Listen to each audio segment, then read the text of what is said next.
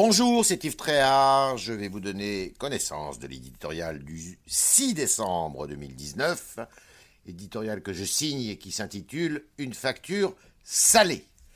Nul ne peut prédire la durée du bras de fer engagé entre le gouvernement et les opposants à la réforme des retraites. Ce 5 décembre avait néanmoins valeur de test sur trois fronts.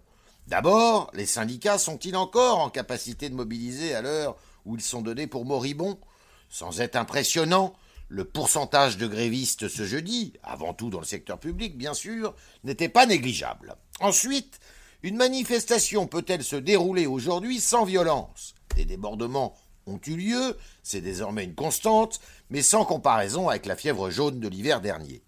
Enfin, le gouvernement est-il toujours en mesure d'aller au bout de sa réforme?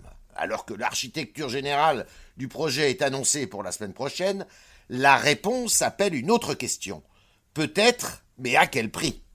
Déjà, enseignants, policiers, personnel hospitalier et agriculteurs ont obtenu en quelques heures de solides compensations. Pour donner l'impression de ne pas reculer, l'exécutif semble prêt à une générosité universelle. Il est aussi question d'accorder des périodes de transition spéciales, plus ou moins longues, pour telle ou telle profession, avant l'entrée dans le régime unique. Celle-ci pourrait finir par rendre presque normaux les avantages actuels des fameux régimes spéciaux. Bref, à force de déminer tous azimuts dans la précipitation, le pouvoir est en train de remplacer une usine à gaz par une autre. L'objectif d'Emmanuel Macron était plus de justice, de simplicité et d'efficacité. Le résultat pourrait bien être tout l'inverse, injuste, illisible et inefficace.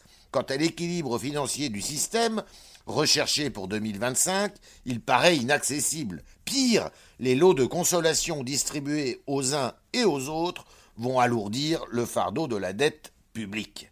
L'expérience montre qu'une réforme des retraites met toujours la France sans dessus dessous. Faute de méthode, ce gouvernement n'échappe pas à la règle. Mais cette fois-ci, la facture risque d'être plus salée que jamais.